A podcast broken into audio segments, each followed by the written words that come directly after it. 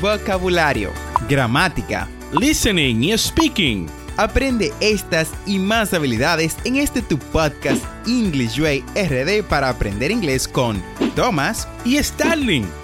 Vamos, ¿qué esperas? Exploremos el idioma a tu paso de forma divertida en este nuevo episodio.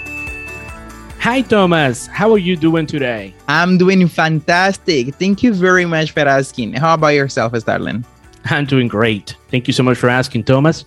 Y decir que, bueno, muy feliz de compartir una vez más con esta audiencia de English Way RD en el episodio número 151 de este tu podcast English Way RD para aprender inglés.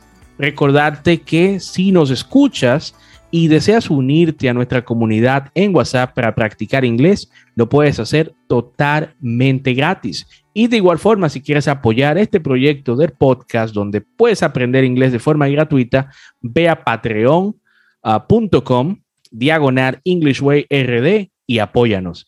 Y cuéntame, Tomás, ¿qué vamos a aprender el día de hoy?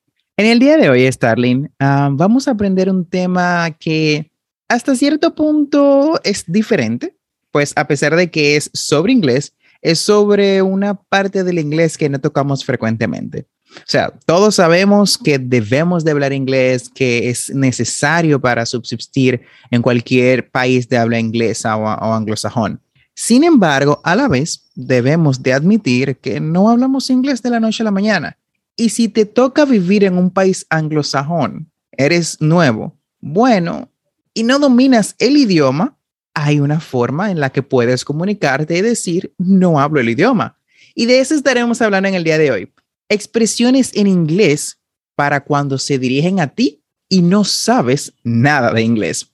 Ok, perfecto, Thomas. Sí, eh, como dices, eh, creo que este tema es muy interesante porque a pesar, a pesar de que eh, el motivo de este podcast es que hables inglés, debemos reconocer que no se aprende de la noche a la mañana y que además de eso, en el transcurso de que estás aprendiendo, puede que alguien te hable en inglés o te encuentres en una situación donde debas hablar inglés y no sepas. Y estas expresiones que vamos a compartir contigo el día de hoy sí que te pueden ayudar. Así que yo encantado de participar en este tema, pero antes vamos a trabajar con el Fresher Bird del día.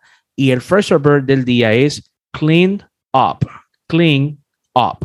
Este Fresher Bird Clean Up se puede utilizar básicamente para decir que debes limpiar algo como tu casa, tu cuarto e incluso limpiarte las manos o la cara. Algunos ejemplos de el Bird Clean Up son, we have to clean up before the guests arrive. Tenemos que limpiar antes que los invitados lleguen.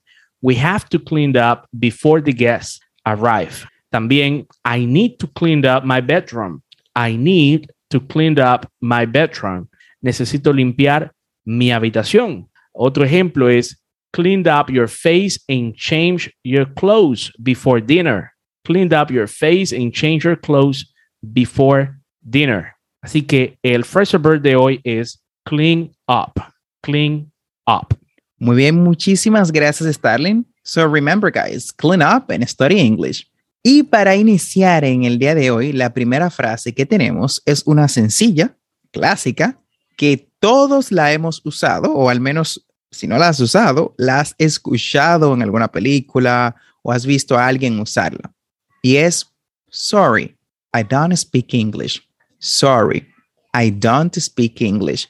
Esta frase es sencilla, es directa, es básicamente todo lo que necesitas para expresarle a la otra persona que no hablas inglés y significa, lo siento, no hablo inglés, tan sencillo como esto va a estar compuesta por una, pequeña disculpa por la molestia y obviamente un statement en presente simple. Sorry, I don't speak English.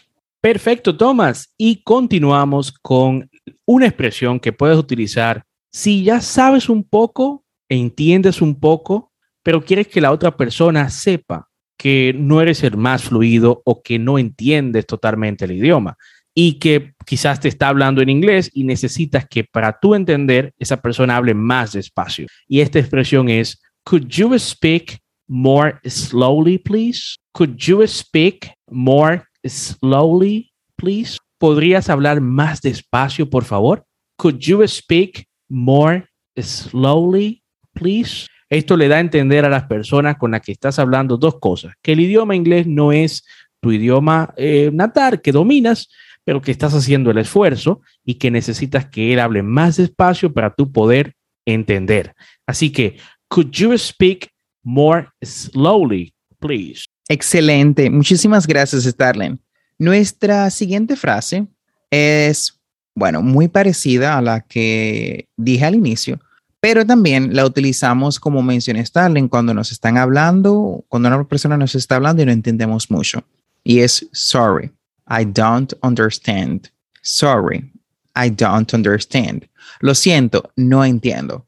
Esta frase puede ser utilizada para ambas ocasiones. Cuando no hablas para nada el idioma, así esta persona obviamente va inmediatamente a detenerse y decir, oh, ok, no, no, no me entiende.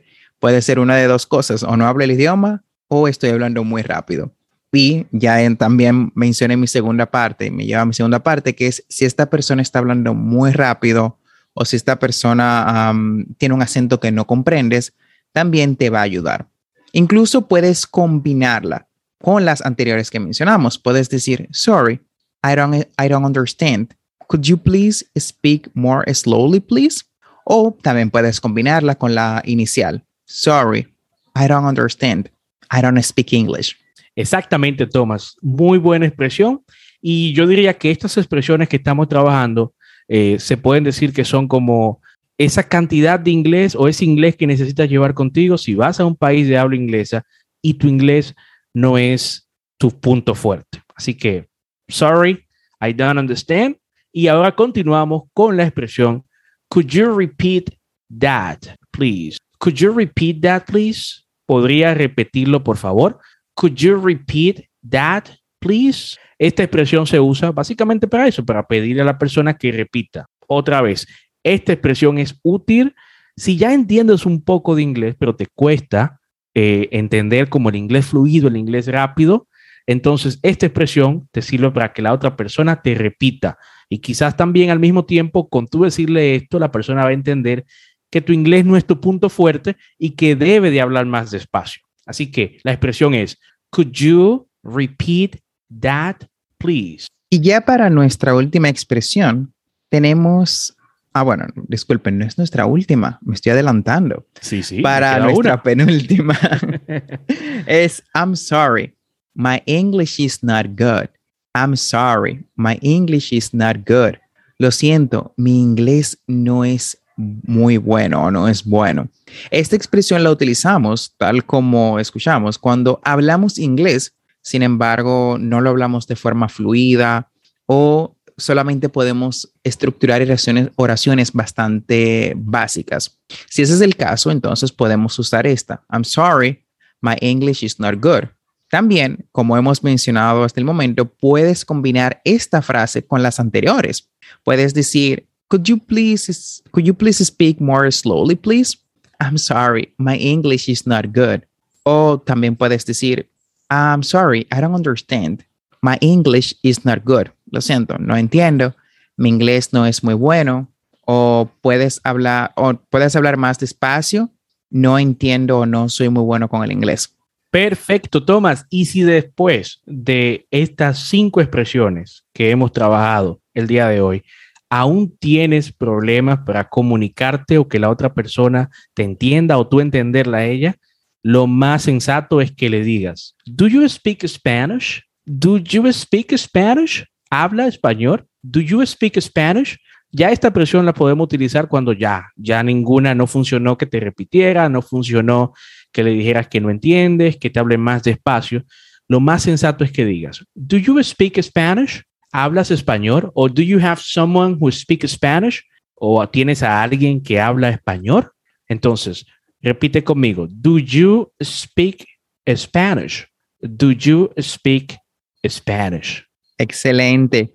Bien, Starling, hay algo que me gustaría hacer, que tenemos mucho que no lo hacemos en el podcast, y es una pequeña conversación con lo que acabamos de aprender. ¿Qué me dices? Mm, yo encantado, sí, me parece excelente y creo que es una forma de que los que nos escuchan puedan escuchar ¿no? el idioma inglés en su uso, en su contexto, y así estas expresiones que trabajamos el día de hoy tengan más sentido. Así que, por supuesto que sí, Tomás. Vamos a darle. Fantástico. Bueno, para que tengan contexto, esto es básicamente en una cafetería, un waiter, o sea, un, ¿cómo se traduce esto, waiter? A mesero. Un mesero y obviamente un cliente. So, Starling, and shall we start? Definitely. Let's do it. Okay. Good evening. Welcome to John's Cafe. My name is Tim. How may I help you today? Hi. Uh, can I have a coffee, please? Sure. What kind of coffee would you like to get? Espresso, long black, long or short macchiato, mocha, or any other type? I'm sorry. Could you speak more slowly? Uh, sorry, I don't understand. Absolutely. Um, what kind of coffee would you like to get? I'm not sure. Uh, do you have something like uh, tea or uh, something like that? Um, sure. We have, I mean, would you like to get an iced coffee? We have plenty of options. I'm sorry. Uh, my English is not good. Uh, do you speak Spanish? Sure, I do. Um, ¿Cómo le podemos ayudar en el día de hoy? Muy bien, esa fue nuestra conversación. Espero que Perfecto. la escuchen. O sea, si, si, no la entendieron, vuelvan a reproducirla y recuerden que tendrán el um, tendrán lo que es el transcript en las notas del episodio. Sí, vamos a dejar la transcripción en la nota del episodio y la conversación sola normalmente la pongo en el blog para que la puedan escuchar. Así que muy buen tema y vieron ahí mis eh, dotes de actuación. buen actor, por cierto. Perfecto. Bueno, sí, y de esta forma eh, hemos llegado, Tomás, al final del episodio del día de hoy.